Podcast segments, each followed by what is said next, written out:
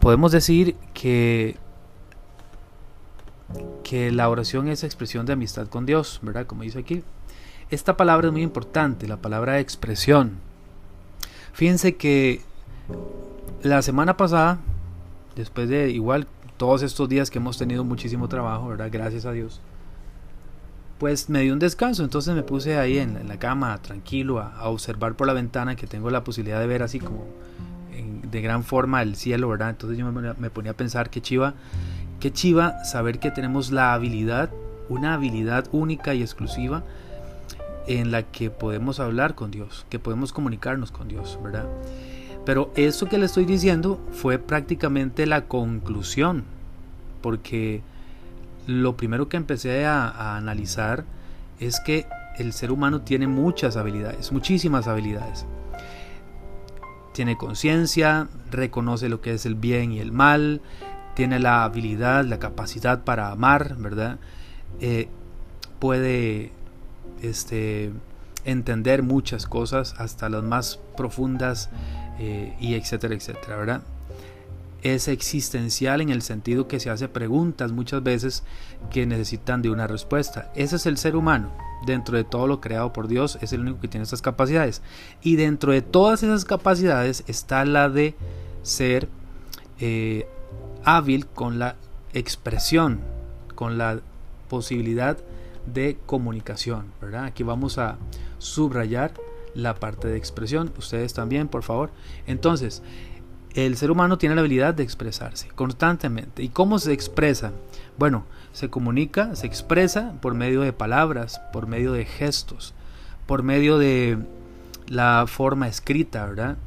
Eh, por medio del arte, Básicamente el ser humano es expresión constante. El solo hecho de ser una persona ya es una expresión. Siempre hay algo que decir, siempre hay algo que contar, siempre hay algo que nosotros eh, producimos con solo el hecho de encontrarnos, ¿verdad?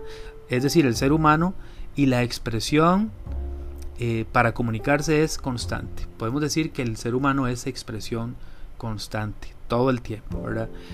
El silencio es una forma de expresarse. ¿verdad que sí? Las palabras, por supuesto. ¿Qué palabras, qué cosas dice un ser humano? Bueno, puede decir desde sus emociones, sus sentimientos, sus ideas, pensamientos, etcétera, etcétera. Entonces, esta habilidad que tiene el ser humano es la que le ha llevado a tener historia. Si no tuviéramos la habilidad nosotros de entregarnos, de encontrarnos con los demás, eh, de expresarnos a los demás todo el tiempo, entonces no existiría historia, no habría nada que decir, no existiría una civilización, porque gracias al lenguaje y nuestras expresiones eh, orales, escritas, eh, de arte, pues tenemos también una civilización, ¿verdad? ¿Por qué es que los demás seres creados no lo tienen? Porque no tienen esta habilidad, que solamente el ser humano lo tiene. Entonces, pongámonos a pensar que Dios ha dejado en su infinita sabiduría y misericordia, que utilicemos una de las habilidades más grandes que todos los seres humanos poseen para poder comunicarnos con Él de manera gratuita, única, ¿verdad? O sea, no necesitamos nosotros de algo o de alguien para poder hablar con Dios. Desde la persona más pecadora del mundo hasta la más santa puede hablar con Dios, ¿verdad? Ahora, bien, la segunda parte de, esta, estas ideas que le quiero contar de este título sobre la oración es expresión de amistad con Dios. Es el, es el punto de amistad que también aquí vamos a subrayar. Entonces, amistad y expresión. ¿Qué quiere decir? Que además de que ya de por sí somos seres que nos expresamos todo el tiempo, expresamos con profundidad, con realidad, nuestra manera más personal de ser solo con aquellos que nos sentimos bien, nos sentimos seguros, nos sentimos cómodos, ¿verdad? Entonces por eso dice amistad con Dios. Es decir, usted no le va a contar alguna cosa extraña a alguien que usted no conozca, ¿verdad? Usted le va, usted va a hablar, usted le va a decir algo a alguien que usted le tenga confianza. Imagínense ustedes en la escuela a la salida y que de pronto aparezca un señor ahí con un carretillo que ustedes ni conocen y le, pregunte así de la nada, ¿verdad? Usted, ¿cómo está? ¿Cómo está su familia? Y usted no sabe ni quién es. Probablemente usted dice, mejor me voy porque ese es un viejo medio raro, ¿verdad que sí? Entonces, ¿a quién le cuenta usted sus cosas? Pues a sus padres, probablemente de primer lugar, ¿verdad? Quizás a un amigo o una amiga. Eh, y muchas veces pasa, sobre todo cuando estamos empezando a crecer, que nos sentimos más cómodos cuando conversamos con una amiga o con un amigo, ¿verdad? Contamos las cosas más profundas y más, incluso hasta los secretos que podamos tener.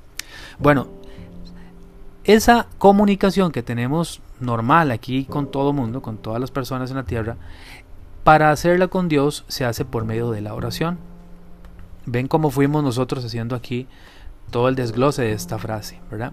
Entonces, la oración es la que me permite a mí expresar mi amistad con Dios. ¿Cómo expreso mi amistad con Dios? De muchas formas. Pero la oración es la más importante probablemente porque esta es la que me permite a mí encontrarme con Él a la hora y en el momento que se quiera. ¿Qué es lo que sucede, jóvenes? Que a veces no entramos en confianza con Dios, ¿verdad? Tal vez no, no encontramos esa amistad como expresión para orar con Él, para hablarle a Él, para contarle nuestras cosas, porque no sabemos quién es Dios. Tenemos más preguntas para saber quién es Dios que lo que ya conocemos, ¿verdad? Pero lo que sí se nos ha enseñado desde siempre es que Dios es Padre. Lo dijimos la semana pasada. Y eso Cristo quiere que nosotros lo recordemos. Él es un papá.